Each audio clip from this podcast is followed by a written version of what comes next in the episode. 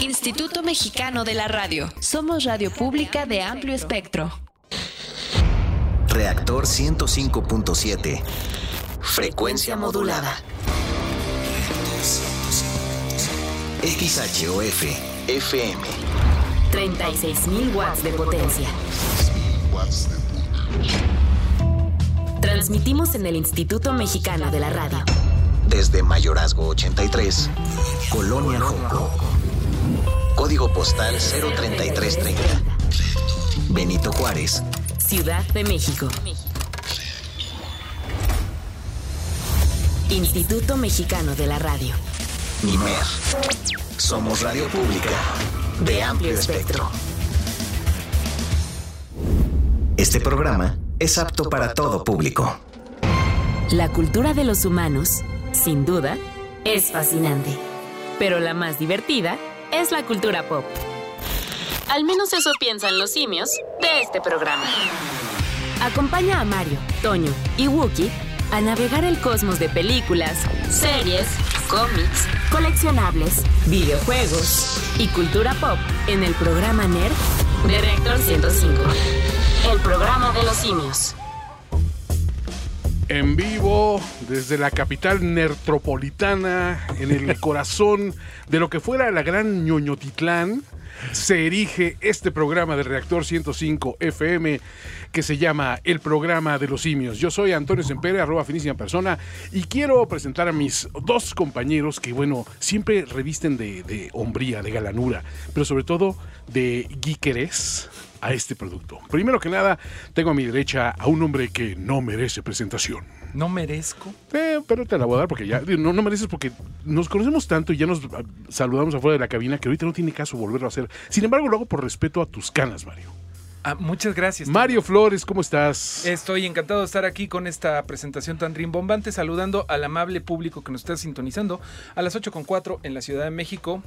Y a la derecha tengo Al a mismísimo Wookie. Williams. Pensé que ibas a decir changompañeros o algo así. No, tú realmente, es que fíjate, yo tengo la duda. Yo creo que el Wookiee es una especie, digamos, eh, no sé si cuenta como criptozoológica o como Mm. alienígena.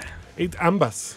¿O es ambas? Sí, pero es más cercano, eh, yo creo, a un perrito que a un chango. ¿Tú crees eso? Me, da- me da la impresión de que los Wookiees son más. Es como mi tesis de los, Caninos. los Ewoks son más perritos malteses que ositos. Completamente. Y de hecho, los hechos me parece que lo avalan porque eh, se supone que George Lucas basó a Chewbacca en un perro que él tenía. Ok. ¿no? Que, Entonces que era un perro que- de dos metros que tenía en sus pesadillas o algo así, porque no, no, tenía suena- la carita del perrito ahí. Bueno, pero Ah. eh, sí se basó en un perrito que él tenía. Creo que ya cuando estaba haciendo Star Wars mm, ya había fallecido el perrito, pero pues se le quedaron. Se le quedó el cariño con Sus los perritos memorias. George Dicen que Jar Binks lo basó en una pesadilla que tuvimos todos en algún momento también, ¿no? Yo ya lo olvidé. ¿Tú? Yo ya no sé de qué estás hablando. lograste? ¿Qué es Jar Jar Binks? Es un cuate que se parece al futbolista Ronaldinho, pero bueno, ya después, Ah, muy bien. después lo describimos a, a detalle. Bienvenidos a eh, el planeta, al programa de los simios, pero al, al planeta Uy. Tierra, donde se transmite el programa de los simios. ¿Sabes qué hice? En el archivo de, de- del programa pasado le puse el planeta de los simios. Y después no lo encontraba, ya porque estaba buscando, busca programa, ¿no? No aparece yo, perdí el archivo, soy un imbécil, nadie va a poder escuchar esto jamás. Y me dije, búscalo como planeta, o búscalo como simios, ¿no? Pero yo soy de los que ya debe ahorita como 20 pesos, ¿no? En la, en, la, en la alcancía. Muchas gracias, Román, operador aquí detrás de la ventana, que nos va a hacer posible cobrarle a Toño Sempere cada que se le vaya, o a mí también, o a Guki, ¿no? Pero bueno, vamos a estar aquí eh, durante las siguientes dos horas platicando de cultura pop, de cosas ñoñas. Nos están ayudando acá ya en redes sociales, en Reactor 105. Ya echaron el primer tuit oficial de que ya estamos al aire. Y ustedes nos pueden escribir, por supuesto, en arroba programa simio para que cotorreen con nosotros durante las siguientes dos horas. Ahora, son dos horas muy importantes porque el día de ayer, sobre todo, vino una vorágine de contenido geek que nos vemos obligados a comentar. El famoso evento D23, que básicamente es Disney haciendo una demostración de poder. ¿no? ¿Y qué poder tiene, eh? Porque todo lo que sacaron ayer sí fue de una tras otra, tras otra de esto va a estar increíble, esto va a ser gigantesco, esto va a ser millones de dólares, esto va a tener a todo mundo hablando en el Internet durante los próximos dos años. Cada noticia que dieron parecía un poquito más grande que la anterior, o por lo menos más emocionante. ¿Sabes qué me sentí? Que era como un infomercial, ¿no? O sea, este es el maravilloso producto, pero espere. Si llama usted en las siguientes dos horas a Reactor, podrá encontrar más información de algo más grande. El MCU, ¿no? Y de repente dices, ah, bueno, ya libramos con el MCU y Star Wars, ¿no?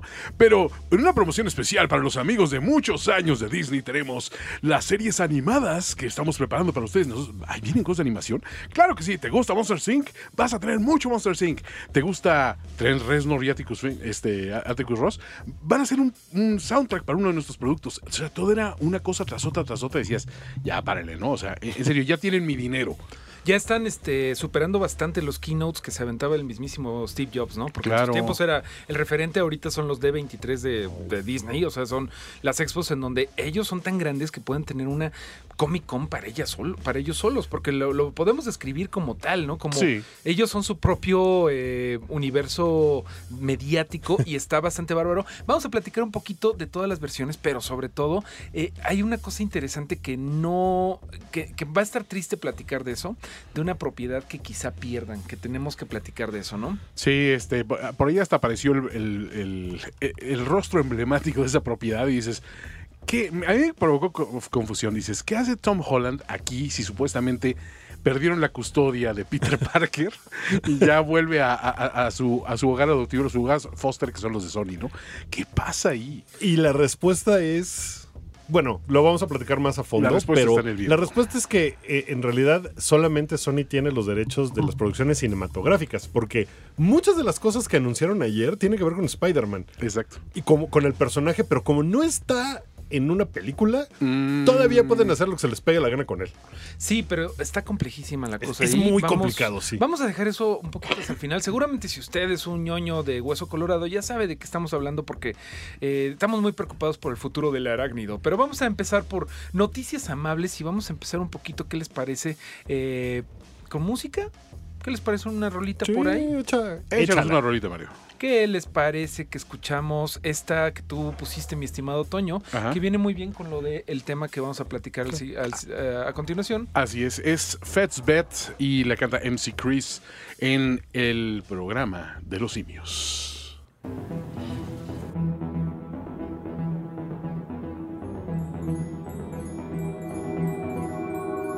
On Sespa in my DeLorean. War's over, I'm a peacetime Mandalorian. Historian stump, Star Wars historians deep in debate, but they play at Ben again. To finance my my my my my my my. MC Chris con Bets. Es No, Fats Fets, Bet. Fets Fets Bet. Bet. Que es realmente el Corvette de Boba Fett, ¿no? O sea que, digo, si, si le pusieron atención a ese, a ese flow tan intenso que tiene MC Chris, es básicamente que Boba Fett, pues, tiene que trabajar con llama de Hot, cazando recompensas, para juntar lana para pagar las letras de su coche, porque se quiere comprar un Corvette.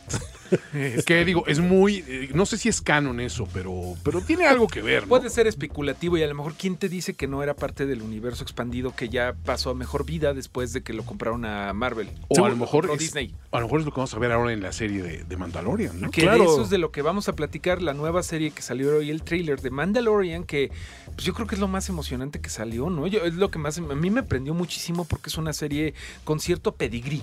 Pues tiene mucha leyenda detrás de los cazarrecompensas en Star Wars, ¿no? Son unas figuras muy importantes en el universo de, de la Guerra de las Galaxias y, y que sea una serie que dirige y que hizo John Favreau, que en mi libro tiene prácticamente puros aciertos. Sí, la verdad, el tipo tiene crédito, ¿eh? Con nosotros. Pues ahorita se me hace que sí es lo más emocionante porque es una cosa nueva tomando mm, leyendas viejas, ¿no? Y eso lo hace como para el ñoño, uff, es oro molido esa, esa combinación. Entonces creo que vamos a ver muchas cosas que queremos ver en una serie de Star Wars y que a lo mejor nos han quedado un poco a deber con un par de, de películas como Solo o como el episodio 8, por lo menos en mi caso.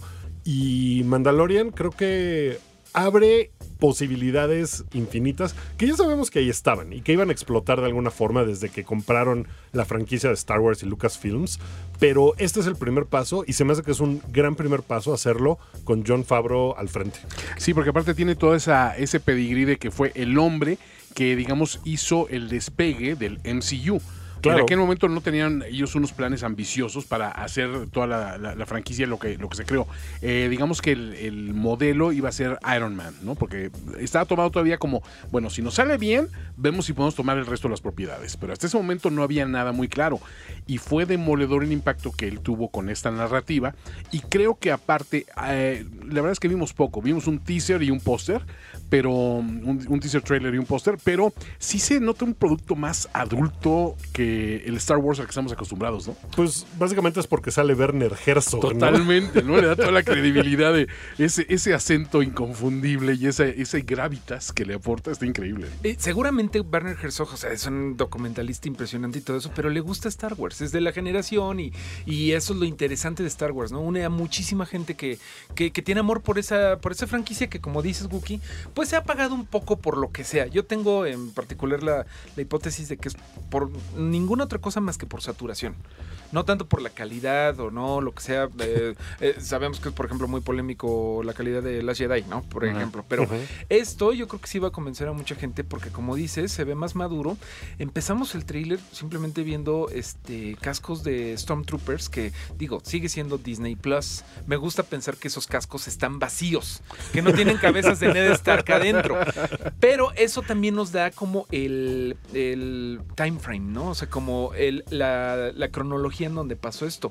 Esto va a pasar después de que pasó el regreso del Jedi, después de que el imperio se cayó, después de que ya no existe el imperio. Por ahí anda un personaje que a mí me prendió muchísimo la idea de ver a Gustavo Frank, Ajá. que se llama Giancarlo Esposito, ¿no? Claro, Esposito, claro. Eh, como malo, porque él es como un moff de los, este, es como uno de los generales del imperio y anda como intentando volver a, tomar poder, o bueno, ya sabes que como cuando, pasa como cuando tiras al chapo salen muchos chapitos. Sí, y aparte tiene ese, ese feel también como de western, ¿no? Porque está situado en, en el Outer Rim, digamos, en, en los extremos de la galaxia, donde realmente no estaba dándose los, los cocolazos a peso, como dicen por ahí.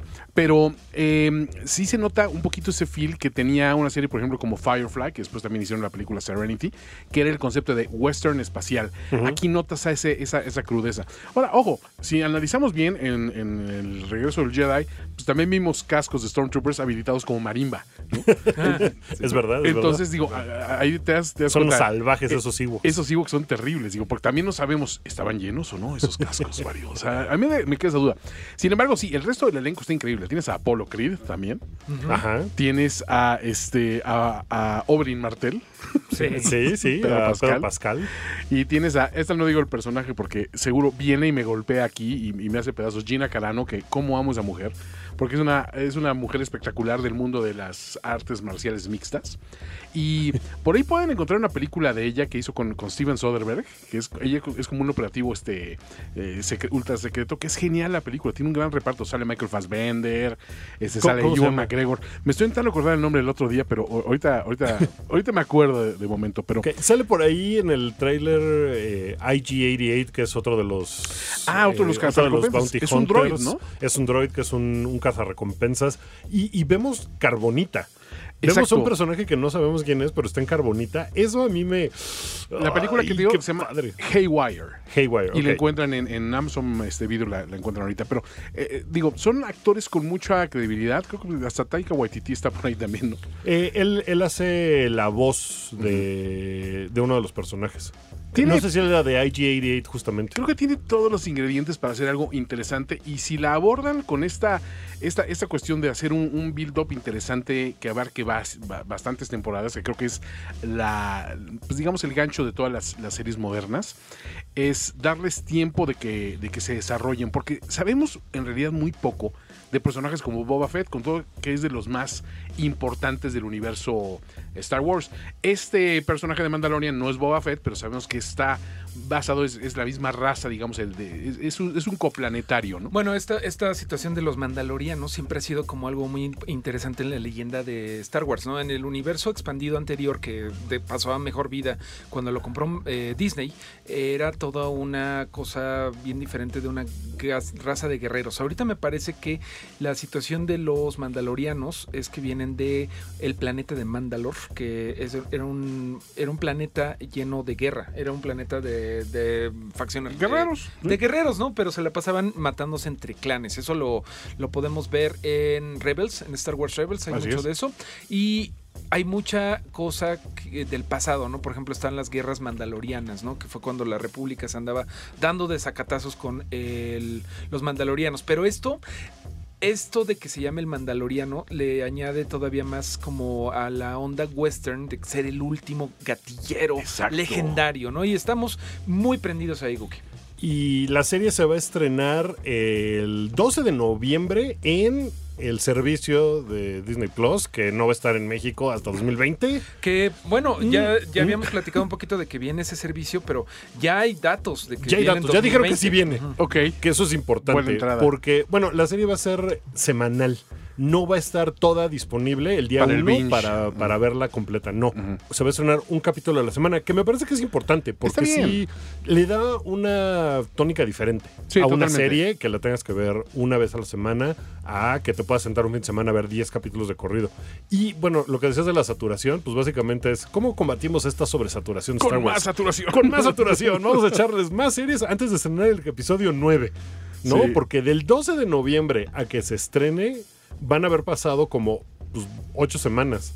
Así que es. son las semanas donde pues, va a estar el build-up hacia episodio 9, Rise of the Skywalker, que por cierto, estrenó póster también. Y se ve como si fuera animada, ¿no? El póster. Pues. No se ve nada fotorrealista. No, yo lo vi como que rarito. O sea, digo, lo que te roba la atención del póster es obviamente la figura de.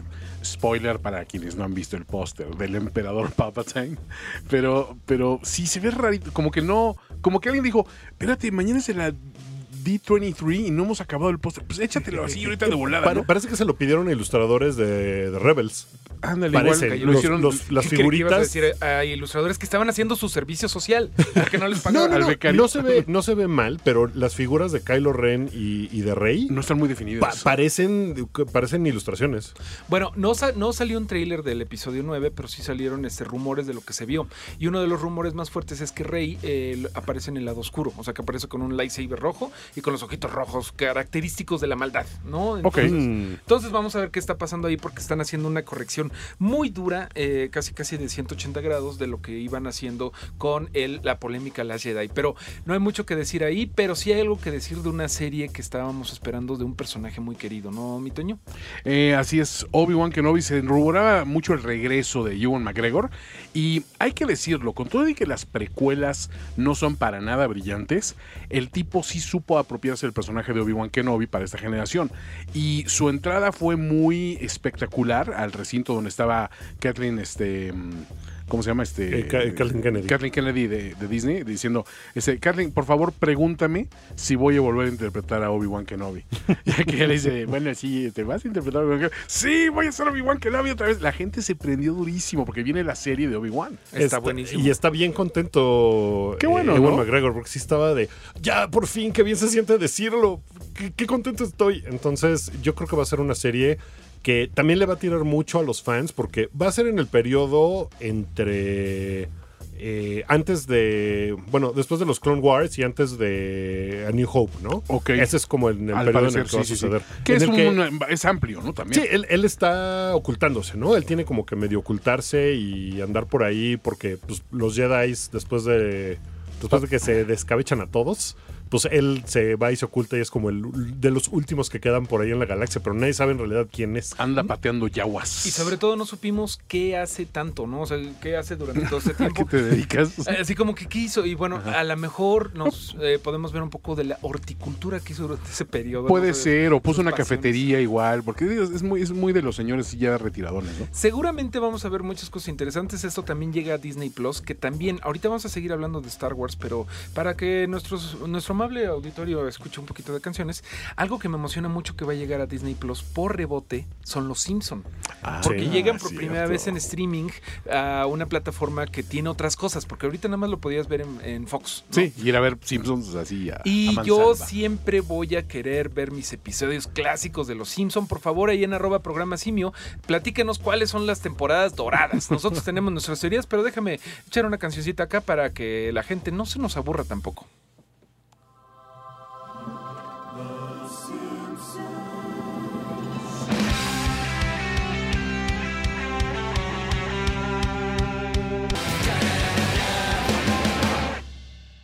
Esa fue la versión que hace Green Day al tema de los Simpson eh, que vamos a estar viendo próximamente en Disney Plus, pero todavía faltan muchas otras cosas de qué platicar de lo que se anunció. Falta por ahí hablar de otras series de Star Wars este otoño. Una muy importante para la mexicanidad.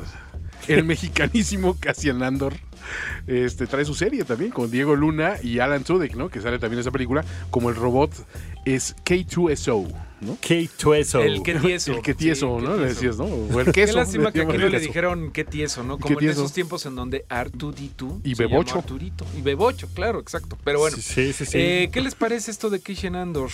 Pues es una serie que va a hablar de el personaje antes de Rogue One. De cómo se volvió él uno de los personajes en la rebelión. Eh, Que era como en la- importante. que era como importante. Entonces él era. No, no recuerdo cuál era su puesto. No, era capitán. Comandante, me Comandante. Eh, ¿Quién este? Eh, Cassian Andor. Sí, pero aparte era como un tipo medio al margen de la ley, ¿no? O sea, porque el tipo Él como hacía que lo que era un operativo este, secreto que podía hacer lo que se le pegaba la gana y matar a quien fuera en beneficio de la causa, ¿no? Claro. Que Pues, eso es lo que lo hace interesante, ¿no? Tiene profundidad. Y, y él en, la- en Rogue One siempre está como de, "Mm, sí, estoy enojado porque mi pasado es muy misterioso. Y ahora vamos a poder ver ese pasado misterioso. Y eso me, me gusta. Rogue One es una muy buena película de Star Wars. Mi pasado misterioso es que salí en el premio mayor de niño.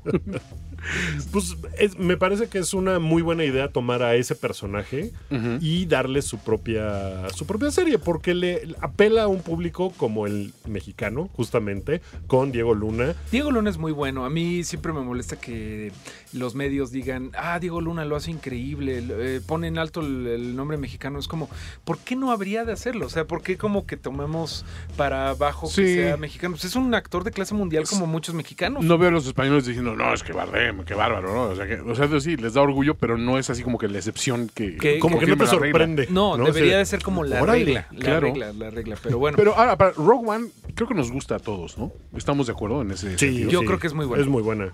Es muy buena película. Y su One. actuación, su desempeño es muy bueno también. Creo que le dio un buen cariz a ese, a ese personaje. Y todos esos detalles de que ni siquiera intentó disfrazar su acento pues latino, etcétera, creo que le da cierta, cierta profundidad. Yo sí estoy entusiasmado. Aparte, yo soy muy fan de Alan Tudyk, que es de esos como actores nerd consentidos. Sí. Que digo, hace rato pues mencionamos Firefly y Serenity, él también dio un, un rol prom- prominente ahí, pero es un tipo muy chistoso, ¿no? Siempre lo ves como que en pequeñas series y haciendo doblajes y todo, muy socorrido, ¿no? Este, y bueno, también confirmaron una, una temporada más, una sexta y última temporada para Clone Wars, que estaba medio ahí en el aire, ¿no? Que ya se había ido desde hace bastante tiempo. De hecho, más bien ya estaba cancelada, tal Sí, cual. Pero es una serie muy, este, muy querida por los fans. Y como siempre, eh, cuando hay presión de los fans, pues hacen caso y no son nada tontos y dicen, no, los fans nos dan dinero, pues vamos a darles lo que quieren. Y eso es exactamente lo que están haciendo. Eh, esto es una noticia bastante aplaudida porque con esta serie de Clone Wars se llenaron muchos vacíos que quedaban como en el aire. Pero uno de los vacíos, una de las dudas que tenemos ahí en el episodio 9 es que sabemos que va a ser muy importante Carrie Fisher, que pasó a mejor vida. Así es. Pero parece que lo que van a hacer ahí es este usar eh, material que ya tenían grabado, ¿no? De hecho, tiene tanto material J.J. Abrams del episodio 7 y pues supongo que del episodio 8 que lograron montar por lo menos una historia que yo me imagino era la que tenían en mente cuando empezaron esta trilogía y que después eh, Ryan Johnson llevó a lugares insospechados que probablemente J.J. Abrams no esperaba que se desenvolvieran así y por eso lo llamaron como para cerrar, ¿no? Y lo bueno es que sí tienen mucho material que no utilizaron. Mm, No sé cómo le va a hacer J.J. Abrams, que es un mago, pero pues en la edición van a tener que cortarle ahí para que eh, diga hola, me llamo niñita, ¿no? O sea, alguna cosa así para que pueda Carrie Fisher aparecer en las películas y pues que su personaje efectivamente sea muy importante. Y me preocupa que sea material realmente utilizable, ¿no? Porque Sí, que no en realidad sea así. Oye, como ¿por que- qué tenemos 40 minutos de Carrie Fisher bañándose? No, este, y en su, en su camerino. No, no sé. Este. Me da un poco de miedo que no vaya, que vaya Medio a ser medio, creepy, ¿no? medio torpezón, así como el corte, así como que eh, empiece a hablar así como porque le cortaron las vocales. Como no la sé. mamá de Tony Soprano, ¿no? Que es de esos este, momentos vergonzosos en la historia de se nos murió el, artista, pero lo revivimos con la magia del el CGI. De la edición. Es terrible. Por ahí sí, Sí, pueden y, y buscar. la, y la verdad es que la- el CGI de Carrie Fisher en Rogue One es bastante malito. Sí, Sí, o sea, es es, bastante feo. Es casi aceptable, pero no rompe con ese punto de que dices, estoy viendo un videojuego muy avanzado. Esto es ¿no? un render. Román, ¿qué dices tú? Eh, tú tienes la, la- la opinión que cuenta aquí. Vamos a una cancioncita y nos vamos a corte. Una cortita. ¿Qué les parece que despedimos el tema de Star Wars por ahora, pero regresamos con más Disney aquí en el programa de los simios, con algo de Yamiroquai que se llama Use the Force?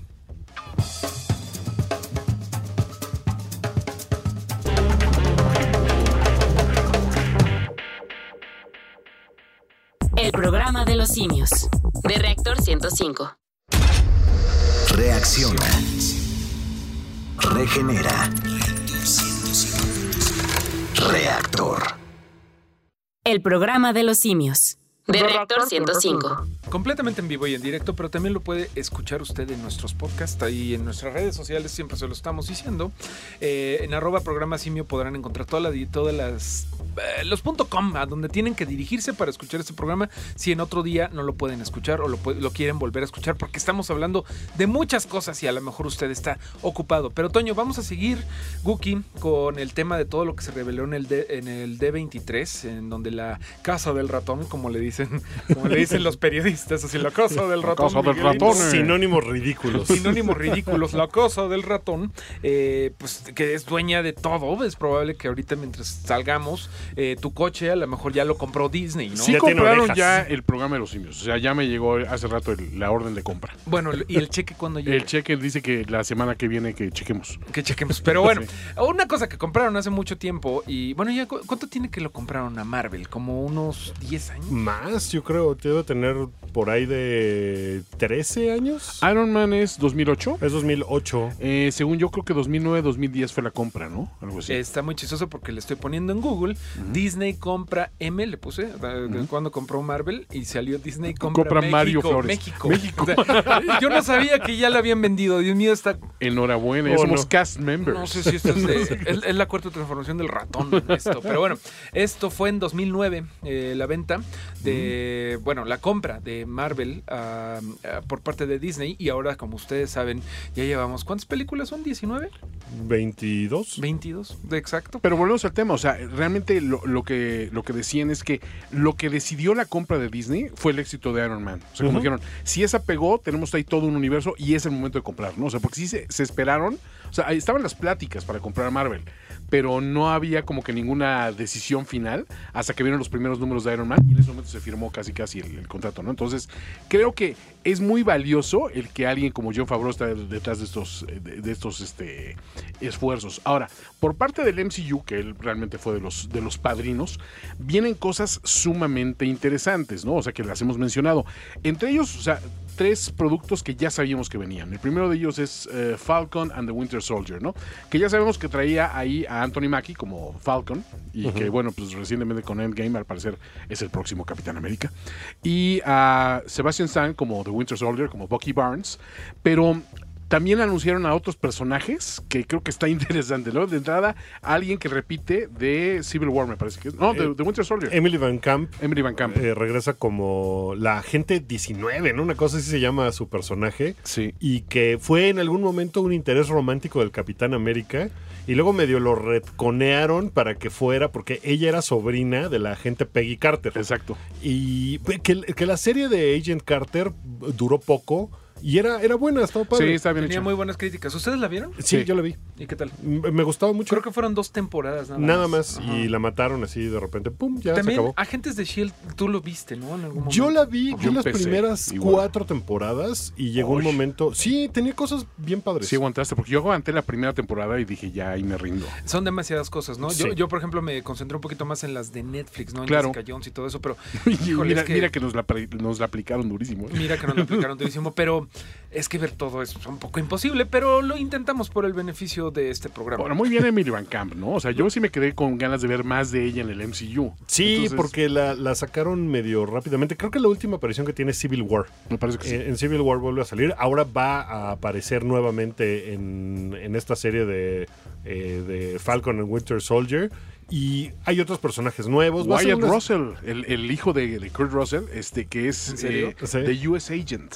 US Agents. Órale, eso, va a estar bien bueno. Eso está padre, ¿no? El, el personaje de US Agent, seguramente lo recuerdan de los 80, es como una, es la versión em, patriotera, es como la versión asshole del Capitán América. Es como, es un cretino. es del que diría, es- él sería el Capitán Murica. Es como, Sí. eh, seguramente hubiera... America, America, great Seguramente again. el US Agent tendría una, una gorra de Make America Great Again. Sí. Y va a ser una persona, un personaje muy interesante que me parece que va a ir hacia eh, que él, este tipo US Agents, va a querer ser el siguiente Capitán América. Claro. Representando ciertos valores mm, retrógradas de Estados Unidos. Candidateando por la derecha. es lo que Candidateando por la derecha, ¿no? Así este. Así que vamos a, vamos a detener esos villanos que amenazan a, a la democracia construyendo un muro. Sí, pues me, me parece que va a ser una serie mm, interesante porque seguramente también va a tener mucho humor. Espero. Como, como me parece que es la intención de Disney Plus que las series de Marvel ahí tengan mucho humor. Porque también, por ejemplo, WandaVision eh, la, la nombraron como una serie, un sitcom en los 50, Sí. pero también es una aventura épica. Y es como de, ¿Cómo va a pasar ¿cómo, esto? no? cómo van a lograr Pero hacer entonces va a ser un sitcom tipo 50 o va a pasar en los 50? ¿Van a viajar en el tiempo? No, yo creo que es más bien estilo de los 50, o sea, de tipo que... I por- Love Lucy. Sí, porque tiene a la vecina chismosa, que es Catherine Hahn, ¿no? De, eh, veterana de Saturday Night Live, ¿no? Pero también tiene, tiene a Kat Dennings, ¿no? Que es Darcy Lewis de, de las películas de Thor, que es Sí, chistosísima, Es ¿no? muy chistosa. Y, y regresa. Hay muchos personajitos que traen para aquí y para allá. Eso está bien padre. Otro gracioso, Randall Park, eh, el, es el agente Jimmy Woo Que de, ya de- vimos, de ¿no? Ant-Man. Wasp, ¿no? Sí, sí, Ajá. sí. O sea, creo que ese, ese ingrediente de decir vamos a meterle mucho humor puede funcionar muy bien, ¿no? O sea, por ese lado, sí le estoy concediendo un poquito el beneficio de la duda, porque digo, o es un experimento súper revolucionario. Para mí, creo que el cine de superhéroes lo que le falta de repente es diversificarse dentro del género. Sí. Entonces, necesitamos de repente una película de terror en el ámbito de los superhéroes. Que, que se supone que ahí viene una, ¿no? La de Doctor Strange 2. Así Pero es. definitivamente, y más necesitan sabor diferente en el universo Marvel, que de repente puede ser muy igual, ¿no? Que es una de las críticas que ha habido, que se va a perder diversidad, que por ejemplo tienes la película de superhéroes de Deadpool, que es un sabor diferente, y tienes la de Logan, por ejemplo. Totalmente O tienes el. Spider-Verse, pero bueno, estas son de la, la película de Into the Spider-Verse, ¿no? Pero son de otras que no son de Marvel. Uno de los temores es que al tener todo Marvel, todo sea el mismo sabor. Pero como tú dices, parece que no va por ahí. Pues mira, por lo menos ya empezaron a cambiar la fórmula de tipo rubio fornido. Sí. Ya, ya hay otros personajes, ¿no? No, ya, le cambiaron otros eso. que- colores, pues otras sí, porque formas. empezó con Iron Man, Thor, Capitán América, todos eran como muy parecidos. Pero hablando justamente del Capitán América, es, es un tipo entrañable el Chris Evans y como tú dices, Toño, con mucho humor, lo han, lo han- lo han escrito siempre con mucho humor y le han dado mucho sabor para que no sea, sea nada más así como el pan blanco más blanco que la leche, ¿no? O sea, una de, la- uno de los chistes que tiene por ahí me parece que es en Avengers 1. Es una lista de todas las cosas que tiene que checar, qué es lo que eh, de lo que al- se perdió Sí. porque él se fue a dormir en 1945 y despertó en 2010. Es en Winter Soldier que aparece y Es que muy buena. le- la- las cosas que apuntan son como a explorar el aterrizaje en la luna, ese tipo de situaciones. Y una de las cosas que, que le ponen, que él anota en esa lista, es Nirvana. Y pensaba yo, ¿Cuál habrá sido la reacción del Capitán América de escuchar a Nirvana después de que oímos sus selecciones musicales en, al final de Avengers Endgame? Exacto. Que pues es una cosa completamente diferente. ¿Cómo le habrá parecido escuchar una canción como esta que va a poner en este momento Mario en el programa de los simios cuando son las 8 con 45 minutos que se llama Breathe?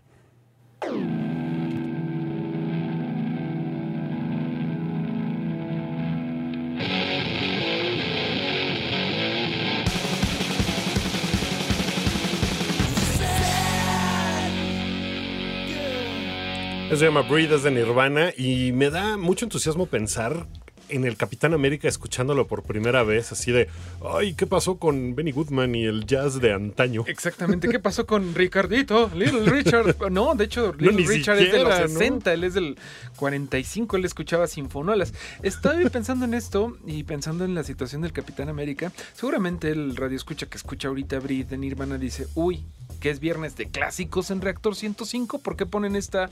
Pues que ya es del año de la canica, ¿no? O sea, ya, ya- ya la, ya la sobamos demasiado. Pero siempre es interesante pensar que un clásico, por más clásico que sea, siempre va a ser nuevo para alguien más. Claro, sobre todo que no es eh, Come As You Are, ¿no? No, claro. Breathe es una canción que sí es del Nevermind, que es probablemente el disco más escuchado de, de Nirvana. Y de, mu- de- de la- del año, de ese año, de ese año, que es de Ah. 1991, me parece. 91. Y- Que tú tienes una queja muy válida de Capitán Marvel al respecto de ese disco que me gustaría que le compartieras al, al auditorio. Se los digo bien rápido. Si vieron Capitana Marvel, recordarán que ella en algún punto se tiene que ir a enfrentar con Annette Benning, que es como esta especie de, inteligencia artificial de los Kree que la juzga y le dice lo que tiene que hacer y todo.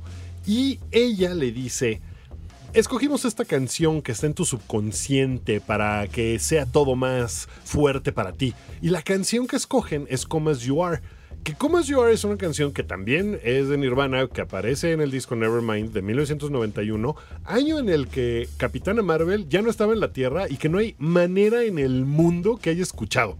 Exactamente, o que le llegó por ondas de radio ahí al, al universo Cree, o que Y es una cosa muy tiene rara. mucho sentido. A mí no me gusta mucho Capitana Marvel por ese tipo de cosas. Creo que lo, lo, lo hicieron muy forzado, cosa que no me pasa con Guardians of the Galaxy, que todas las canciones ochenteras que escucha Peter Quill en su, en su Disman Entran súper bien. tienen sentido porque es el Disman que le dio su mamá antes de que se fuera de la Tierra. Pero, Pero, bueno, sabes, en realidad es un Walkman, Mario, porque en Dije los Disman, 80 es cierto. no existía el es Discman. cierto, me, en mi viaje en el tiempo me faltaron otros 10 años para atrás. Son las 8.50 de la noche y estamos platicando de las nuevas eh, cosas que vienen al universo Marvel a través de Disney Plus. Otra de ellas es que viene ni más ni menos que Jon Snow. Sí, se, se coló por ahí que Kit Winter- Harrington va a aparecer. coming. Sí, y sabe cosas, porque va a aparecer en los Eternals. Que yo no sé, explícame por favor, cómo va a entrar este personaje. Él va a ser Black Knight. El Caballero Negro, eh, que es un personaje que ha sido parte de los Avengers. Él es un personaje, es- él es un inglés cualquiera que un día agarra una espada mágica y se vuelve como una especie de rey Arturo. Es lo que sé de los cómics, pero siempre cambian las cosas cuando llegan a la pues a la pantalla grande. Él va a ser parte de esta película que se llama Eternals, que de la cual tampoco sabemos mucho, porque sabemos que los Eternals son una especie de casi dioses que viven entre los humanos, pero Jon Snow no sería un dios, o sea, sería una persona humana, tranquila por ahí. Ok, ¿no? eso es un personaje que tiene su propio cómic, ¿no? El Black Knight y que de repente entra en los universos de otros personajes. Es, él está en Avengers, él ha estado en Avengers desde hace muchísimo Pero tiempo. él no es un personaje de Eternals. Lo van a meter Mm, Sí, ahí como que no debería para- estar ahí. Me parece que en algún momento anduvo con una Eternal. Sí, anduvo con una Eternal. Es que es como, como leer el TV y notas, pero con cómics. Oye, unos saludos a Twitter, eh, ¿no? Porque van a decir, estos nada más hablan entre ellos y no mandan nada de saludos. Nos están escribiendo a arroba programa simio, plesiosaurio, eh, nos está escribiendo Nelson Tejeda, Daniel Benítez, Hugo Irineo, José Blanca, siempre presente, eh, Aymon Raúl, y nos están preguntando mucho si vamos a platicar de la nueva película de Breaking Bad. Por supuesto que lo vamos a hacer, pero primero vamos a acabar las noticias del MCU. Y con eso vamos a dar pie a otras cosas, pero sí, lo de Breaking Bad, que apenas es casi casi breaking news, ¿no? Salió hace bien poquito, pero efectivamente llamó mucho nuestra atención porque somos bien fans aquí de Breaking Bad. Acabando con el MCU, pudieron haber echado estas tres series que son también parte de la fase 4 del, de, de Marvel, del universo cinematográfico, y se lo guardaron para este evento, para el D23. ¿Te, te entusiasmaron? Estoy hablando de la primera que se anunció fue She-Hulk, me parece. Sí. Miss Marvel y Moon Knight. ¿Quién va a ser este She-Hulk? ¿Ya sabemos? No, no se sabe. Todavía no hay casting, no hay más información, no se dijo nada. Eh, hay algunas actrices que podrían, que podrían serlo. Por ahí decía un tweet que ojalá fuera Tina Fey, le quedaría increíble eso. Sí, increíble. ¿Qué, qué tan joven es eh, el personaje de She-Hulk? Que su nombre real es Jennifer Walters. Jennifer Walters. Ella es un personaje muy interesante porque en los cómics es la prima de Bruce Banner, de Hulk, que un día recibe un balazo por circunstancias de cómics, ¿no? O sea, porque pasan cosas.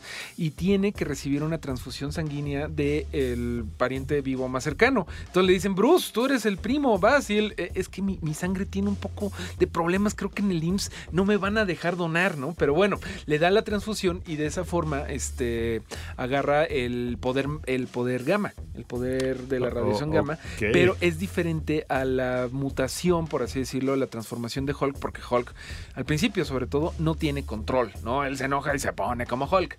Ella no, ella se vuelve como que gana todos los beneficios físicos de ser una Hulk, o sea, es fuerte, es alta, Es y verde. es verde, pero retiene siempre la inteligencia. Y ella es como una especie de, la historia es como un poco de Betty la fea, porque ella siempre fue muy inteligente, muy coco, pero chiquita, como que nadie la pelaba mucho, ella es abogada. Entonces, de repente una chica que ha sido eh, menospreciada durante toda la vida, se vuelve Hulk, una mujer de dos metros verde con unos musculotes. Entonces creo que en esta época del Girl Power va a estar buenísimo eso. Ok, igual que Miss Marvel, ¿no? Que es una chica que se llama Kamala Khan y que es muy fan de Capitana Marvel. Ese es como su primer chiste. Exactamente, exactamente. Eh, ella lo que es más interesante es que es este. Es iraní. Eh, no estoy seguro de que sí, sí es iraní, pero. Es de- me parece que Eh, sí es de origen iraní, es ¿no? de orígenes definitivamente musulmanes, a lo mejor, creo que sí es, es iraní, estoy casi seguro.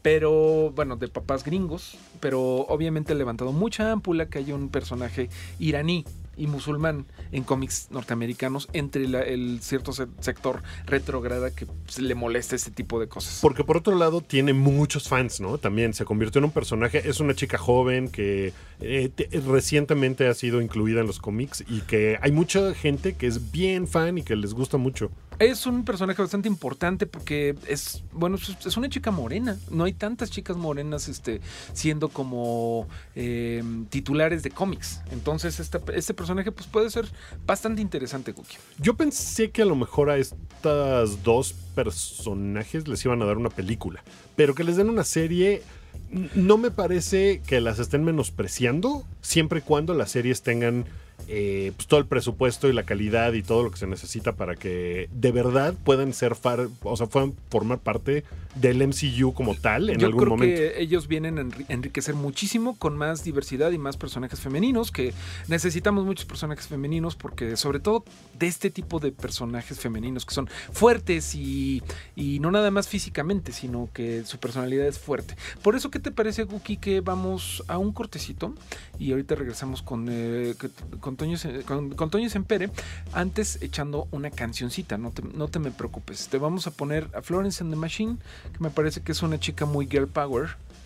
y la necesitamos en este tipo de películas, en este tipo de series. Y esta canción se llama Delilah.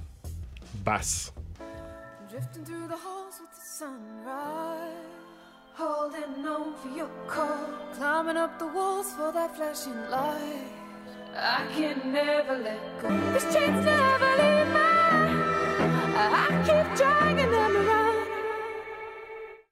El programa de los simios. De Reactor 105. El tiempo es constante. Inventarse es una opción. Reinventarse, una virtud. Repetir el mismo concepto es un desgaste. Que termina con todo. Reimaginar tu entorno, Tu pensar.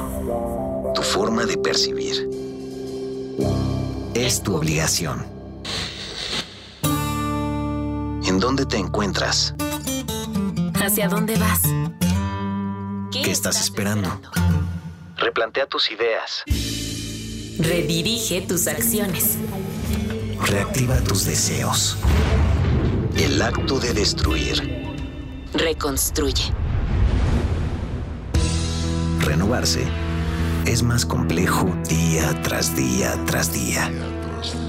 Y ninguna revolución ha prosperado sin la necesidad de un cambio. Por ello hemos decidido regenerar el tejido musical Resurgir con más voces. y un único discurso. Un discurso musical. A partir de hoy, Reactor. reinicia. Reactor reinicia. Por eso necesitamos tu ayuda Para diseñar el nuevo logo de reactor.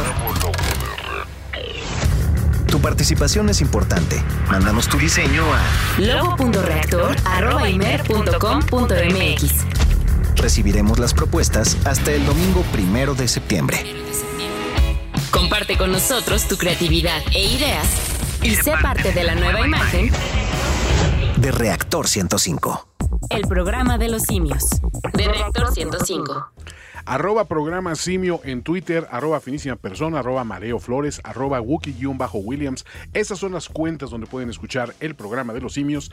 Y además en nuestras arrobas de confianza, pues también tenemos las avenidas, nuestra calificada red de distribuidores de productos auditivos, como son Spotify, iTunes, Google Play y por supuesto finísimos.com. Ahí vive este maravilloso programa lleno de cultura geek. Vamos a cerrar lo que fue la D23 con los productos animados, Mario. Y a ti te veo muy animado, deberías comentar respecto. Estoy todo animado. No, de hecho estoy un poquito cansado, pero. ¿Desanimadón? Espero que toda la- No, no, no, desanimado para nada, pero no tan animado como las nuevas animaciones de Disney del D23.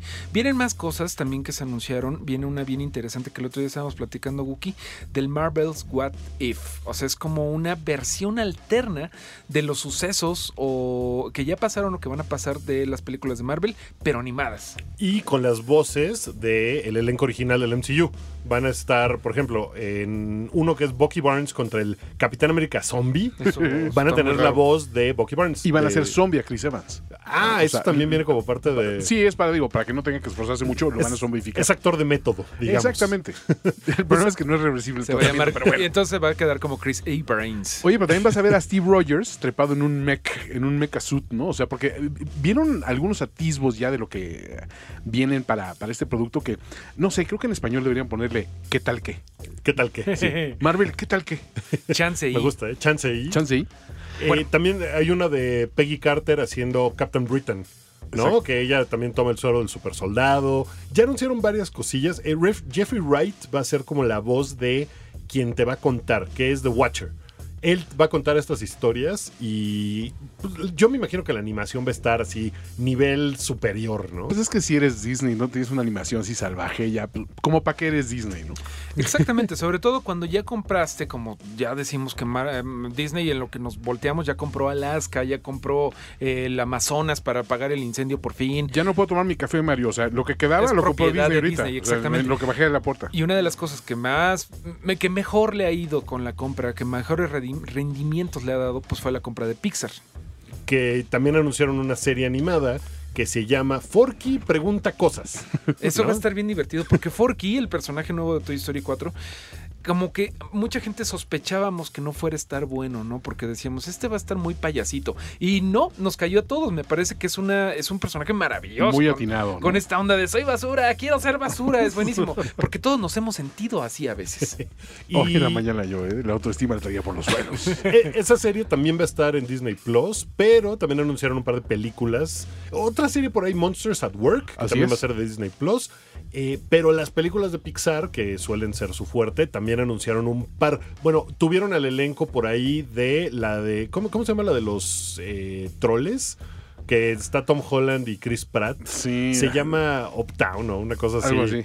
Eh, ellos estuvieron ahí, pero de la que no sabíamos nada, que nada más habían sacado así como un, un cartelillo por ahí, que se llama Soul. So. Y ya sabemos que van a estar Jamie Foxx, es uno de los personajes. He got Y soul. eh, no recuerdo quién es el otro, la otra voz que anunciaron, pero es una película que me suena que va a ser como Inside Out con un giro, porque se trata de una escuela de almas. de almas, pero seguramente no va a ser en el sentido religioso. E- Eso va a ser algo interesante de, de aclararse, porque no creo que se metan ellos con, eh, con el tema del alma cristiano No, católica. me suena más a que sea algo relativo a la música, ¿no? Es más, deberían comprar como que los derechos eh, a las voces de James Brown y de Isaac Hayes. Debe ser algo como, bueno, obviamente como tiene este un cast afroamericano como Jamie Foxx. show. Este, exactamente, va a ser un poco de qué es lo que te hace tú mismo, ¿no? Tú, por ejemplo, Toño, tú tienes una voz con mucho soul. Así es. Y digo también. Pero nada más la voz, o sea, yo no tengo alma. ya, ya- ya lo descubrí el otro Pero día. bueno, ya saben que las películas de Pixar siempre se tratan de que, que- qué tal si tal cosa fuera- Tuviera sentimientos. sentimientos, ¿no? Es eh, la de Inside Out es qué tal si los sentimientos tuvieran sentimientos. Sentimientos. Brave es qué tal si Irlanda tuviera sentimientos. Coco es qué tal si México tuviera sentimientos. Exacto. Qué tal si, etcétera. Aquí va a ser qué tal si los lo del alma tuviera sentimientos o algo por el estilo. Ojalá y hagan un día mi biopic, así de, ¿qué tal si se empere tu vida sentimientos? Que de hecho la película me, me resulta curioso que la música está... Primero va a haber, como decías, de jazz, eh, John Baptiste, que es un gran músico de jazz con que, a quien pueden escuchar eh, to- to- todos los días con Stephen Colbert en el Late Show con Stephen Colbert. Él es el... eh, la banda se llama More Human, Too Human, Algo así. eh, algo así. Él es el, el líder de la banda. Él es un gran músico. Es Él un es un pésimo musicazo. patiño. Sí, que no es bueno como patiño de Colbert. pero, qué es un musicazo. buen eh. músico es. Entonces, él va a escribir canciones de jazz originales para la película. Pero además, el soundtrack, la pista sonora, la va a escribir Trent Reznor junto con Atticus Ross. Oh no, Nine Inch Nails fue comprado por Disney. No. Es una Oh, cosa no, muy rara. Compraron la música de los 90. Eh, está muy padre, pero eh, no es la primera vez que colaboran juntos ellos. De hecho, ya han hecho más de una canción juntos, más de un soundtrack. Pero yo creo que el más famoso que hicieron es uno que, más allá de que sea soundtrack de una película y por lo tanto eh, terreno del programa de los simios, es un discazo. Y es el disco del soundtrack de The Social Network. Que les valió un Oscar, ¿no? Nada Por más y nada menos. Por mejor música. buenísimo, ese me encanta escucharlo y con todo cariño les vamos a poner una canción en esta noche de, de sábado cuando son las 9 con 11 vamos a escuchar esto que se llama In Motion es de Trent Reznor y Atticus Ross y es parte del soundtrack de The Social Network que ellos van a regresar a trabajar juntos en la siguiente película de Pixar.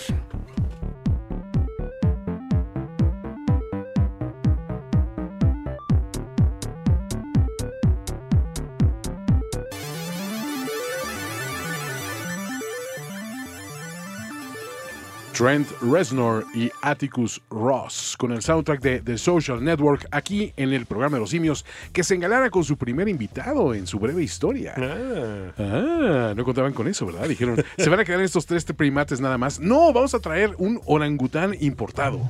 Y ese orangután es Alberto Rojas. Beto, ¿cómo estás? Muy bien, me siento muy honrado de ser el primer eh, invitado. No sabía que lo era, ¿eh? Pero no serás el último, Alberto. Es que estamos apenas Bueno. agarrándole otra vez la onda. Aquí Mayorazgo está, como bien saben, por escuchar los programas en vivo. Es una vergüenza de invitar a la gente a esta casa porque está toda hecha trizas las obras. Pero bueno, invitado de honor, eh, que ¿por qué no la presentas, Toño? Sí, Beto, digo, Beto y yo nos conocemos desde hace muchísimos años, desde la universidad, pero eh, platícanos dónde pueden leer, porque aparte Beto han de saber que está el invitado en esta edición, porque invitó literalmente, eh, bueno, más bien lo invitaron literalmente a entrevistar a prácticamente todo el elenco de Once Upon a Time in Hollywood, eras una vez en Hollywood, de Quentin Tarantino. Ahora Y- en cines. Sí, ahora en cines. Nos vamos a restringir obviamente a- al, al top, a la, a la crema innata de este elenco, pero Beto, ¿dónde pueden leerte independientemente de, de esto? Mira, ahorita pueden leer entrevistas precisamente con Tarantino, con Leonardo DiCaprio y con Brad Pitt en eh, la revista B de Volaris, la revista de a bordo de, de- de- de la aerolínea, en Vanidades, en eh, Squire eh, y la revista Grazia. ¿Dónde te encontraste con todos ellos?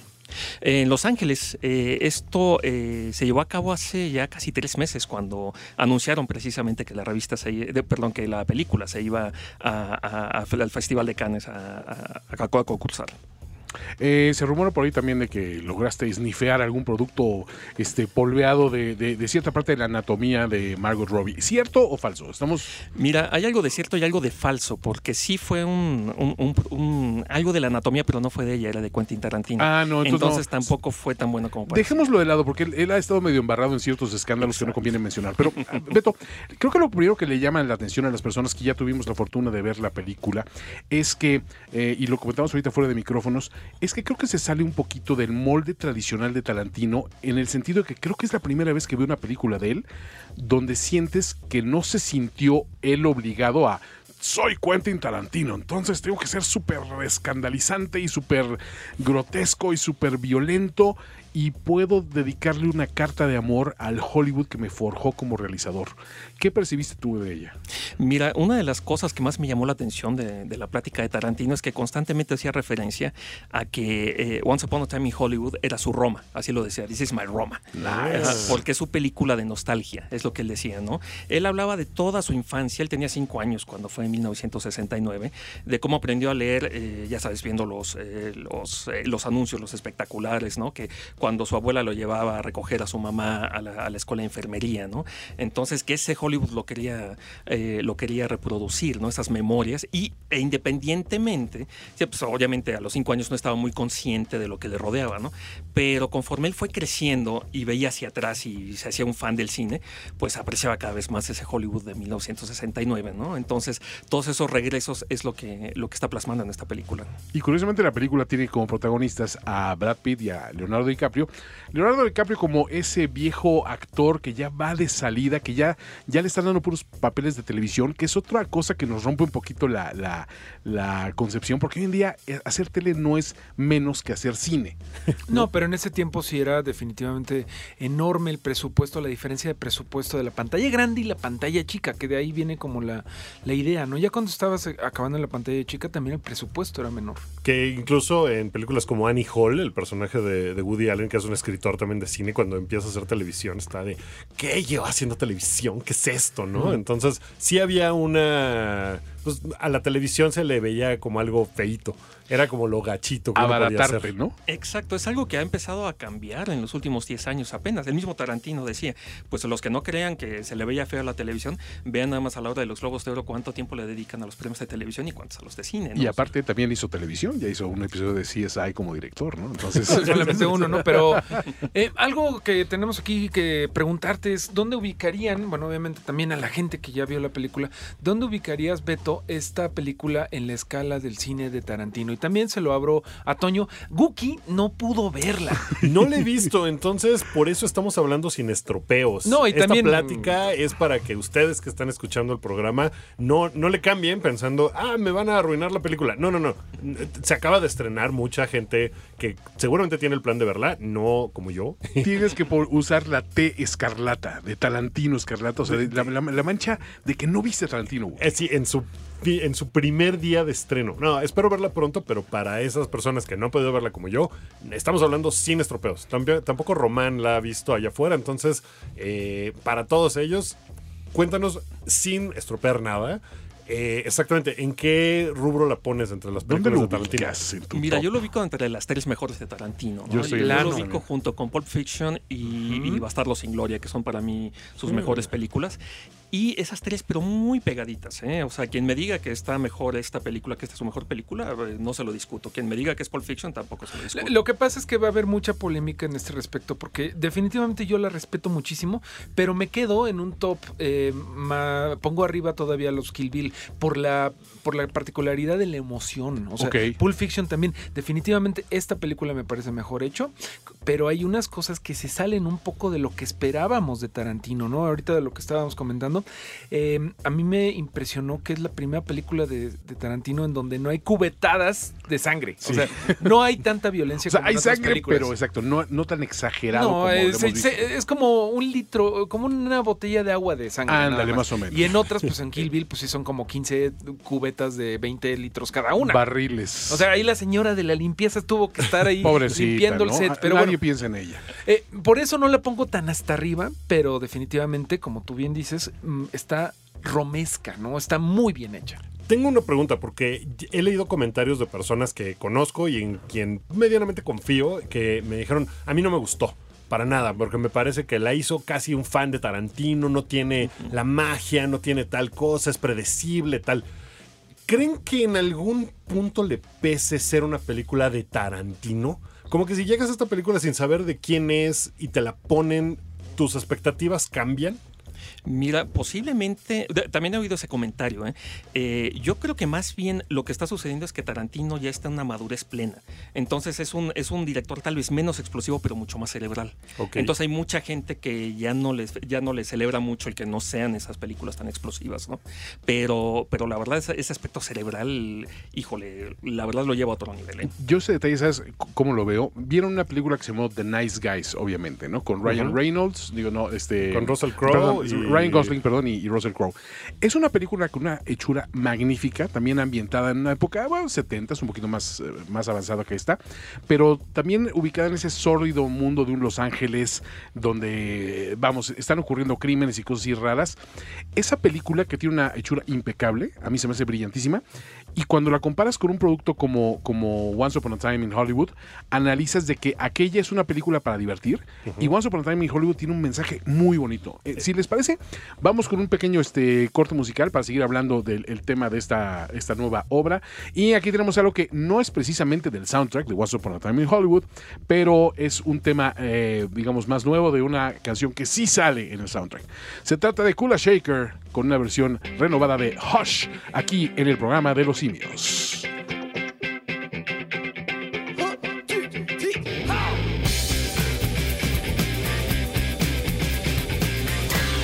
Estamos en el programa de los simios hablando de Quentin Tarantino y Once Upon a Time in Hollywood. Beto, pues ahorita te hice una pregunta muy importante, Woody. Este, de- perdón, Wookie Williams. Te, te Woody. preguntaba yo si en entrevistas, yo sé que los directores y actores cuando están haciendo un junket y en promoción de sus películas, pues generalmente ponen su mejor cara porque es parte de la chamba, ¿no? No nada más es hacer la película, sino promocionarla. Pero hay esta idea de que Quentin Tarantino es un tipo, pues voy a decir la palabra payaso. ¿Te pareció él que fuera un tipo así, payasón, subidón, alguna cosa? Para que se hace el interesante. Agranado. No, para nada, para nada. Mira, un, un periodista experimentado que ya le había tocado varias veces entrevistarlo me dijo, ten mucho cuidado porque es bien enojón y si tú no le estás dando como que buenas referencias, eh, va a explotar, ¿no? Pero, pero no, no, no, no, no, al contrario, ¿no? O sea, tú lo que le preguntaras, híjole, lo, te lo contestaba y le daba vuelo a la hilacha. Eh, eh, Es tanto lo que tiene en la cabeza que yo creo que necesitarías como dos, tres días para entrevistarlo bien. O a lo Y tú- mejor y lo tú regañaron. pensando, ay, ya lo- tengo que transcribirlo, bájale, ¿no? Tantito. Digo que a lo mejor lo regañaron los productores, le dijeron, "Eh, no, no, no te pongas hostil frente a los mexicanos. Sí, ya soltan navajazos. Sí. Y, Eh, y en el caso de los actores Brad Pitt y Leonardo DiCaprio, pues, es la primera vez que trabajan juntos. Eh, los dos ya habían trabajado con Tarantino, pero me imagino que esa dinámica entre los tres debe haber sido particular, ¿no? Sí, fíjate que eh, antes de que, de que la película saliera se hablaba mucho de un posible choque de egos entre, entre Brad No, Pitt nada y, que y- ver, y ¿no? Leonardo DiCaprio. Nada, o sea, desde Bueno, que se vieron. pero eso me parece que son chismes, porque Claro, sí, sí, eh, sí. tanto Brad Pitt como, como Leo, o sea, los escuchas y los ves en entrevistas y no me parece que sean tan egocéntricos. No, y son profesionales sobre todo, ¿no? O sea, los dos son productores, o sea, saben lo que podría costar un, un choque de egos en, en- en- en el set. Y e independientemente son muy buenos amigos, ¿no? Desde que llegaron aquí en las entrevistas, así abrazos y, y contando chistes. Eh, Brad Pitt se ha hecho un alburazo así marca México, ¿no? Así que ¿En serio? Te das cuenta que es un gran tipo. así. sí, sí, sí. No, y hacen una pareja, bueno, para mí es la, creo que la pareja de actores más interesante, desde un Robert Redford y Paul Newman. Es que también hay mucho amor a Los Ángeles, no nada más de parte de Tarantino, sino de parte de todos ellos, ¿no? Este, Exacto. Brad Pitt es bien sabida la leyenda de que empezó sus primeros trabajos. Primero que nada era acompañar a strippers eh, que estaban trabajando, eh, que, se, que se iban a dar un show de despedida soltero y lo que sea. Y él era como el cuidador, porque pues siempre ha sido un tipo fornido y era el que tenía que recoger los chones que quedaban por ahí volando, ¿no? Pero otro fue que trabajó en una, háganme favor, la locura del mundo, trabajó en un pollo loco. Sí, el pollo es, loco de mexicano. botarga. De que botarga, hecho- ¿no? Ajá, que él era una botarga del pollo loco que usted puede comer delicioso. ¡Pollo Ahí, loco! Y ahí estuvo Brad Pitt. ¿no? Nunca sabes quién está detrás de una botarga de pollo loco. Sobre todo en Los Ángeles, ¿no? Y creo que esta película precisamente se ve un poco el, el amor de todo esto, de este tiempo de los 60. ¿Cu- ¿Cuándo es el año exactamente donde se sucede? 69, ¿no? Empieza en el 69 y de hecho hay un, hay un salto en el tiempo también para situarte en los eventos concretos de los asesinatos Tate La Bianca, ¿no? que hay que platicar de eso, que eso es básicamente es parte el amor de, estos personajes por Los Ángeles, pero también hay que hablar un poco de esta onda de los asesinatos. Hay una cuestión muy particular de la, de la película y creo que es lo que a mí más me cautivó, sobre todo la segunda vez que la vi. Eh, el otro día comentábamos de que sabemos realmente poco de Sharon Tate fuera de estos asesinatos. Eh, Tarantino, si hay un acierto enorme en esta película, es que en una, en una larga secuencia te hace una especie de carta de amor a Sharon Tate y a la, a la experiencia de ser un actor que está despegando en Hollywood, que es de las cosas más puras y más bellas que este tipo haya filmado jamás. Porque la ves a ella con los ojos de, ya la estoy haciendo, estoy en, en- en la fábrica de sueños y soy parte de ello. Es bellísima secuencia. No va, no va a haber, o sea, no se los voy a describir más porque ustedes la van a descubrir inmediatamente en pantalla, pero es muy, eh, es muy emotiva y eso sí me sacó un poco del, del rol Tarantino. Y hay otra secuencia que es por demás emotiva, que es donde el personaje de, Leonardo DiCaprio, de este Rick Dalton, el actor otoñal, digamos que va de salida, eh, vagamente inspirado por ahí en, Steve McQueen al parecer, eh, tiene una experiencia con una pequeña niña que actúa con él en una serie de televisión y todo ese intercambio es genial, es fenomenal, ¿no? Es de lo mejor de, de- la película, precisamente esas dos secuencias, ¿no? Eh, de hecho, eh, si ahorita se puede hablar, digo, muy eh, prematuramente de nominaciones al Oscar, que ya empieza a salir otra vez el nombre de DiCaprio, yo creo que se lo debe más que nada a esa, a esa secuencia, ¿no? Que de hecho incluso en la película dicen qué buena actuación te echaste. Estimados, vamos a un corte y ahorita regresamos con una canción directamente de que tiene mucho que ver con esta carta de amor a Los Ángeles. Regresamos, estás en el programa de los simios. El programa de los simios. De Reactor 105. Reactor. Regenera. Reinicia.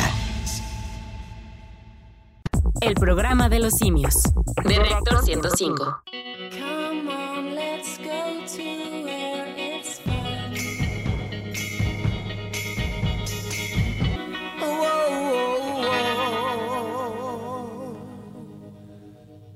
Eso es Out to, LA, la oda a Los Ángeles que salía en ese segundo disco de los Raybonets, Pretty in Black, que ahorita estábamos platicando en cabina que era, era bien chévere esa época de los Raybonets. Siguen a- activos, de hecho han sacado muchísimo material, pero como que eso, ese disco era bien padre y eso va dedicado a Katia Mendoza, que anda bailando muy sexy con la música que estamos poniendo. ¿Qué te, qué te pareció ese disco?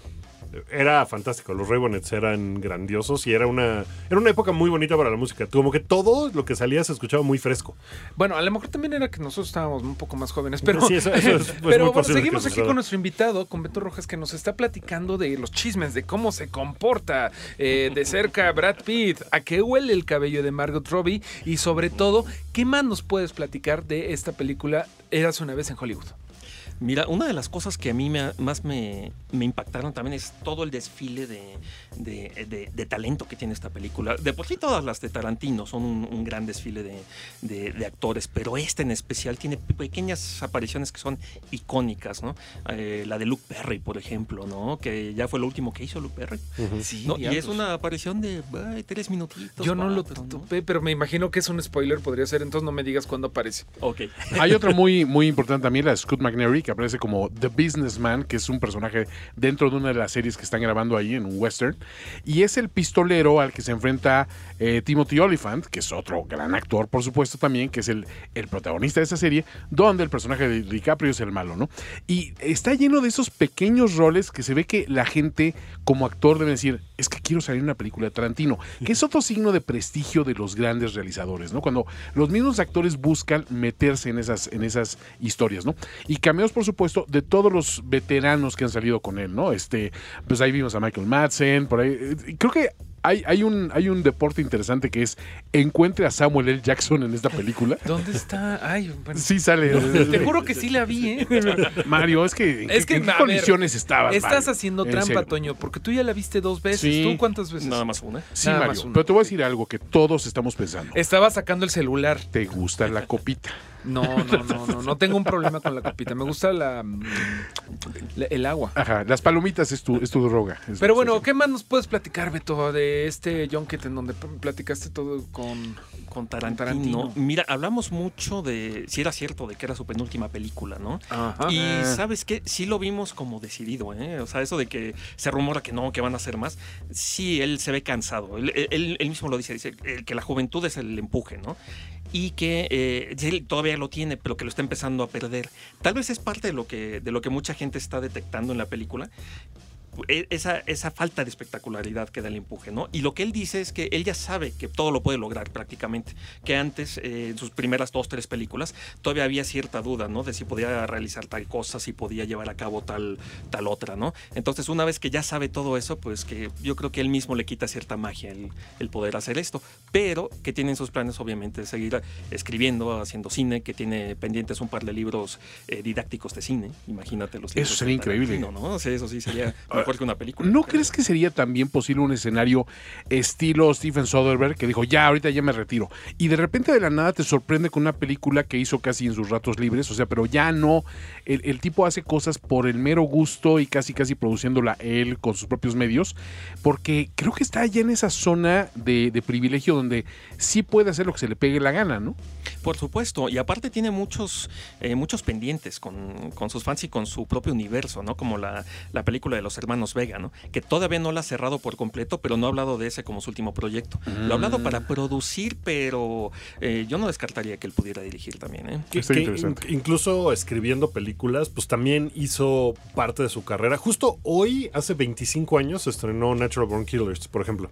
¿no? Claro. Que, eh, cumple 25 años, que él, eh, ya habíamos alguna vez platicado que odia esa película y cómo quedó. Pero a lo mejor se puede involucrar en proyectos de otra forma, no nada más dirigiendo, ¿no? Claro, Sino ajá. buscando talento y a lo mejor encargándole proyectos, incluso haciendo series de algún servicio de streaming o alguna cosa así que diga, esto me interesa ahora, le voy a echar mi tiempo a eso. Claro, él dice que su retiro no es del cine como tal, sino de la dirección nada más, ¿no? Entonces eh, va presumiblemente a, a seguir haciendo guiones de cine, pero también le va a dedicar mucho tiempo al teatro. Él dice que ya tiene dos obras ya, ya hechas Guau, y que eso ahorita está le está, haciendo, le está saliendo mucho, mucha creatividad para el teatro. Órale. Hablamos tanto de la teatralidad de, De Hateful Eight. de Hateful Eight, que tiene mucho sentido, ¿no? Que él pudiera Sí. hacer cosas más íntimas en ese sentido, porque sí, Claro, es en un escenario esa película, básicamente. ¿Sí? Eh, Claro, y de hecho así empieza su carrera. Eh, Perros de Reserva también es una película teatral. teatral. Sí, totalmente. Y en el caso de, de Brad Pitt y de Leonardo DiCaprio, ¿qué te sorprendió de su relación con la película? Porque vamos, también son dos actores que se la saben todas y que escogen sus proyectos muy bien, ¿no? Sobre todo Leonardo DiCaprio tiene que ser una cosa que le encante para en realidad involucrarse. ¿Sabes qué? El elemento también nostálgico, que yo creo que pasó algo similar a lo que hizo Cuarón, que empezó a contagiar a, toda, a todo su elenco y a todo su equipo de, de- de esa nostalgia. Yo creo que sucedió algo muy similar también aquí en, en esta película. Los dos les decían, mira, este es el cine al que me traían de chiquito, ¿no? Exactamente. Bueno, Brad Pitt lleva 30 años viviendo ahí, pero él dice que él ama y adora Los Ángeles y para él así esa carta de amor es como si yo mismo la hubiera escrito, ¿no? DiCaprio sí nació en Los Ángeles y sus papás pues, eran unos hippies y siguen siendo unos hippies de primera, ¿no? Entonces, eh, eh, él, él- habla mucho de cómo los papás vivieron esa, esa época, de cuando empezaron, bueno, cuando le cayó el guion en las manos y que consultó a su papá, que él fue el que le dijo de todo lo que había en Sunset Boulevard y, todo esto, ¿no? Entonces, esa pieza nostálgica es de ellos también. Hay un punto muy interesante. En la película hay una secuencia donde se ven puras marquesinas de neón y grandes letreros de, de, eh, lugares icónicos del- de Los Ángeles cinematográfico. Y están muy amarrados también a que Tarantino es propietario de un cine de New Beverly en Los Ángeles que acaba de romper un récord de recaudación porque lleva creo que 50 este, días de funciones agotadas. Pero tienen funciones desde matinés hasta funciones de medianoche, todo agotado, butaca tras butaca. O sea, nada más porque no es más grande que, que el, el- Creo que me. eh, ¿Cuál es el. Star, El- el Arclight? Ajá. El Arclight es, es todavía un poquito más grande que ese. Pero solo por eso no tiene el récord de recaudación para una sola sala, ¿no? Y el tipo. Ahí se nota su amor por el cine, porque dice, esto se proyecta en 35 hasta en 70 milímetros, es una experiencia del cine de antes, que si se fijan como que todos los grandes directores tienen una carta de amor al cine en su haber, ¿no? Y, y que en la ciudad de Los Ángeles en particular, eh, vamos, no es algo a lo que uno vaya a Los Ángeles como turista, pero la relación de la ciudad con el cine es Yo creo tan que grande y tan importante. Acabo de ir, ¿qué tal? Ojo aquí, Eh, ah. arroba es de... Los viajes Sí. de Mario Flores. Arroba es de manchador, ya saben, pero eh, acabo de ir y yo creo que es bien importante para Los Ángeles el cine. Vamos a una cancioncita, vamos, ¿qué te parece con California Dreaming? Y regresamos a platicar con Beto y ya nos tenemos que ir despidiendo porque el tiempo apremia. Esto es California Dreaming. Sí, pero es una versión distinta a la que estamos All the acostumbrados. The sky is gray.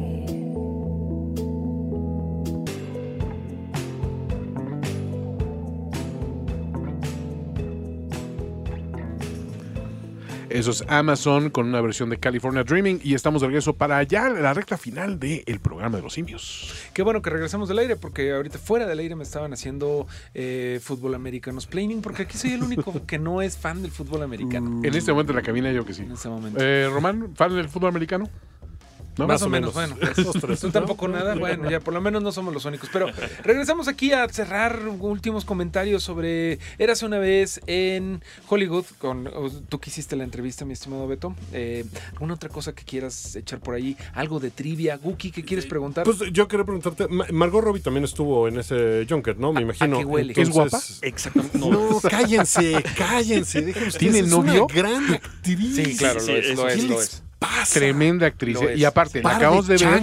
la sí, o sea, vilmente estamos sacando el lado primati. Porque aparte la acabamos de ver en un trailer, en un orangu trailer, que causó mucho revuelo, ¿no? El de. Sí, el de Boom Bombshell, Bombshell. que se llama, que se al lado ve de Nicole Kidman y de eh, Charlize Theron, irreconocible. irreconocible para que encaje con la historia que estaban Claro. contando de, de Robert Ailes y Fox News y todo lo que pasó hace Interesantísimo un par de años. trailer. Pero Margot Robbie siendo una gran actriz, como que la crítica que a la película de gente que ni la había visto y cosas así era, es que sale muy poco y Tarantino la desperdicia mucho. ¿Qué tan importante es el papel de Margot Robbie en esta película? ¿Y ella cómo se sentía, en, por lo menos lo que te contó en el Junket, de interpretar? Bueno, ella decía que uno de sus grandes sueños desde que era chavita era aparecer en una película de Tarantino. Y ella le escribió a Tarantino pidiéndole esta oportunidad. Y justo cuando Tarantino acaba de hacer el guion y dice, tiene que ser Margot Robbie, le llega la carta. Oh. Entonces fue así como todo, todo se juntó, ¿no?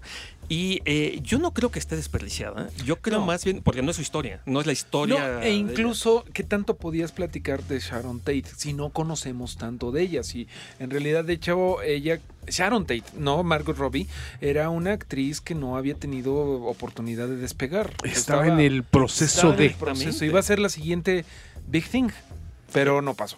Exactamente. Y ese es precisamente lo que, lo que decía Toño. Es el, homenaje que le, que, le, que le hace Tarantino en esta película, ¿no? Eh, eh, yo nada más quiero apuntar que al final eh, hay una parte que va a disfrutar mucho usted si se pone a investigar un poquito de los asesinatos de Manson en uno de tantos documentales o una leidita rápida de Wikipedia que diga yo que se entere más o menos de qué pasó porque en ningún momento la película se va a detener a explicarte cómo estuvo la cosa. Esta es una realidad alternativa donde las cosas pasaron. Un what if de Marvel pero hecha por Tarantino, ¿no? Y yo creo que va a disfrutar mucho usted si sabe un poquito la historia, porque el final me parece súper catártico. No sé si ustedes estén de acuerdo. Es el estilo de final que vimos en Inglorious Bastards, donde Sí. sabes que, ok, así no fue la historia de la Segunda Guerra Mundial, sí son los personajes, es otra narrativa. Es una narrativa espe- especulativa, ficción alterna, también le dicen por ahí, este, ficción histórica. Es muy interesante lo que hizo este hombre porque sí notas que sin perder el carácter de soy Quentin Tarantino, logró darte esa historia de fábula que, que tiene el final feliz, ¿no? Que no estamos acostumbrados también a, tan- a finales tan felices de Tarantino, ¿no? Pero bueno, ya si no te corto ahí, te vas a soltar un Sí, spoiler. vamos a hacer un spoiler, Te vamos a no. tener que arrojar desde la- el quinto piso de aquí, Mayorazgo 83. Vamos a platicar de la última noticia que salió justamente esta semana, Guki. Eh, tenemos un estreno en puerta de Netflix que no podemos creerlo de lo emocionado que está. Y nada más, eh, que estamos, y nada más para eso, eh, voy a ponerles como un marcador sonoro. Ah, buena idea. ¿Rompiendo mal? Rompiendo mal. Que de hecho, hace unos días, Bob Odenkirk, eh, Saul Goodman en la serie de Breaking Bad y de Better Call Saul, dijo. No, pues si, si hasta hicieron una película ya entera de Breaking Bad y nadie se ha enterado, lo han guardado muy bien estos chavos. y como que fue de, ¿qué? ¿De qué están ¿De qué hablando? hablan? Espera. Y hoy, al parecer, eh, Netflix lo puso en su plataforma unos segundos y como que dijeron, no, no, no, no, bájalo, bájalo, on publish. y lo bajaron. Duró muy poquito, pero la gente lo captó. Claro. Y era un producto que se llama El Camino, a Breaking Bad movie. Y tuvieron que decir, bueno, sí, la verdad es que sí se nos fue, pero sí es verdad. Aquí está el póster, aquí está el teaser, ahí les va. Y lo único que pudimos ver en el teaser es a, a Skinny Pete diciendo... Bueno, ya lo sacaron ajá, oficial. Sí, ya está oficial. Ya Netflix dijo, sí, el 11 de octubre se estrena esta película sobre Breaking Bad, eh, que parece que está centrada sobre Jesse Pinkman. Eh, no, no parece. Eh, Totalmente es lo que pasa después de que el eh, final del spoiler de Breaking Bad liberan a Jesse Pinkman de que lo tenían los malditos nazis malévolos. los, los evil nazis. Pero bueno, no creo que haya nazis que no sean evil, ¿verdad? Pero. Eh, Sí, no sé. a- aquí Mira, este cuate es nazi, pero dentro de todo es buena gente. Sí, eso es algo que diría, es algo que diría Donald Se Trump. ofreció ir por los hielos a la, en la parrillada. O sea, tú- Pero Sí, Skinny. Pete, justamente que era uno de los amigos de, de Jesse De- Pinkman, está, está siendo entrevistado por la policía, súper golpeado. Evidentemente, él no ha enmendado sus malos caminos y lo agarraron y está diciendo básicamente que él no va a ayudar a la policía a volver a poner tras las rejas a Jesse Pinkman en otra jaula, porque la policía lo está buscando. Que tú tenías la teoría de que pues hay cosas que no sabemos. Por ejemplo, no sabemos si va a aparecer Brian Cranston como Walter, Walter White, White. Si va a ser. eh, tu teoría es que a lo mejor eh, antes de. Spoiler. Antes de morir en Breaking Bad, Walter White decidió dejarle cosas armadas a Jesse Pinkman como para enmendar un poco lo que había hecho. ayudarlo. Recordemos que, bueno, Breaking Bad es la teoría, es la historia de cómo Walter White se vuelve malo, breaks bad. Eh, pero él cae a los abismos más profundos y antes de morir intenta salir un poco. Y parte de eso, de esa redención, es soltar a Jesse Pinkman, pero yo creo que a lo mejor no era suficiente. A lo mejor él recordó que él era el maestro y que quería sacar adelante a este chamaco de la prepa. No sé, le dejó eh, un fondo a su nombre, yo qué sé. es para una que se ayude, dices Es tú. una teoría, ¿no? Como así, para que no vuelva a caer en las drogas, te dejo esta propiedad para que hagas un jardín hidropónico. Unos terrenitos. Y la va a dirigir, bueno, la dirige y la escribió Vince Gilligan. Entonces, pues eso nos da esperanza, ¿no? De que esté buena. Certeza, exactamente. Certeza. ¿Tú, tú- tú eras, fan, Beto, de Breaking Bad? Fíjate que yo la vi dos veces. La primera me gustó a secas, la segunda la adoré. Sí. Ok, ok. También la puedes ver de, de fin a principio. Ah, y mira. eso te da otra Mira. perspectiva. Ok. Y Ah. también puedes, es, es algo que Uki yo- rompiéndonos el saque una vez más. es algo que yo hice, es ver Better Call Saul, que es como una que está, mucha gente no está tan prendida como Breaking Bad, en muchas cosas es superior, en la manufactura es superior, aunque Breaking Bad siempre va a ser más emocionante, ¿no? Pero eh, algo increíble que ahorita usted puede hacer, digo, ya le contamos el final, ¿verdad? Pero puede usted ver Better Call Saul y después Breaking Bad, es una historia maravillosa. Sí, sí, sí, O puedes ver Breaking Bad y pones al mismo tiempo el Dark Side of the Moon. y Empata no sé qué pasa, la verdad, no, no, no me he fijado, pero igual y pasa algo, ¿no? Pues supongo yo que los fans de Breaking Bad estamos todos muy prendidos por el camino, ¿no? Que no es, no es un producto que hubiéramos estado esperando. Como que sí sentíamos muchos que la historia de Breaking Bad no se había. Pues todavía tenía algo que contar. Ya se había anunciado el proyecto, pero lo que nadie sabía era que ya estaba hecho. Yo nomás sabía claro. del mezcal que estaban haciendo Brian Cranston y, y- Sí, y que, Aaron que Paul. no, ¿no? ahora no, me da, ya me se da la impresión, me da la impresión de que eso fue una tomada de pelo. No, no, el mezcal sí existe, o sea, pero esa parte, sí, pues, pero es como de. eh, ¿No se llama El Camino? No, de hecho se llama Dos. Oportunidad perdida. Claro. Ay, parece que soy el único fan aquí, amigos. El único. El mezcal se llama detergente. el único. Dos eh, hombres. Se llama Dos Hombres. Lo está haciendo con maestros artesana- eh, artesanos mezcaleros de Oaxaca. Y pues lo está haciendo con mucho respeto a la cultura del mezcal, que es algo que siempre ha tenido esta serie y en particular estos gringos locos. Mucho amor por México y por eso nos vamos a despedir con una música que viene muy al caso, pero pues. Hora de despedirnos, muchachos, porque ya está acá Chuck Pereda en la cabina y se muere de ganas de ponerles unas rolas locochonas. Yo nada más para despedir a Beto, gracias por haber venido a este programa. Muchas gracias por Traes la una camiseta de, de Johnny Cash en la prisión de Folsom. ¿La vas a actualizar ahora que salga el del Tigres del, nor- del Norte tocando en la prisión de Folsom? Yo creo que sí, ¿eh? No lo había pensado, pero ahorita que lo dijiste sí me vi con ella. ¿eh? O podrías venir con otra del otro hombre de negro, con Rafael. Ya, eso Toño, sí. ya te expliqué que en reactor no podemos poner a Rafael No, porque le cambian. Mi gran noche, no, de plano. Oh, está bien. está- Ay, Perdimos Choc. el tiempo miserablemente. Mejor nos quedamos con la música de Choc Pereda. Y por supuesto, yo soy Antonio Sempere, arroba Fenicia en persona. Mareo Flores, Eh, Wookie Williams, gracias Beto por haber venido. Muchas gracias a ustedes. redes sociales que tengas por ahí. Eh, Alberto Dre, así como Doctor Dre, pero, ah, pero, Pero con, otro Alberto color de, Otro Pantone, digamos. Muchísimas Exacto. gracias, Román, del otro lado de los controles. Nos despedimos con esto que se llama justamente parte del amor que tiene Breaking Bad, el universo Breaking Bad, a lo mexicano. Esto es de los cuates de Sinaloa y es una canción que sale en la, en la, me parece que es la quinta temporada. Se llama Negro y Azul, The Ballad of Heisenberg. Ah, mira si le doy play.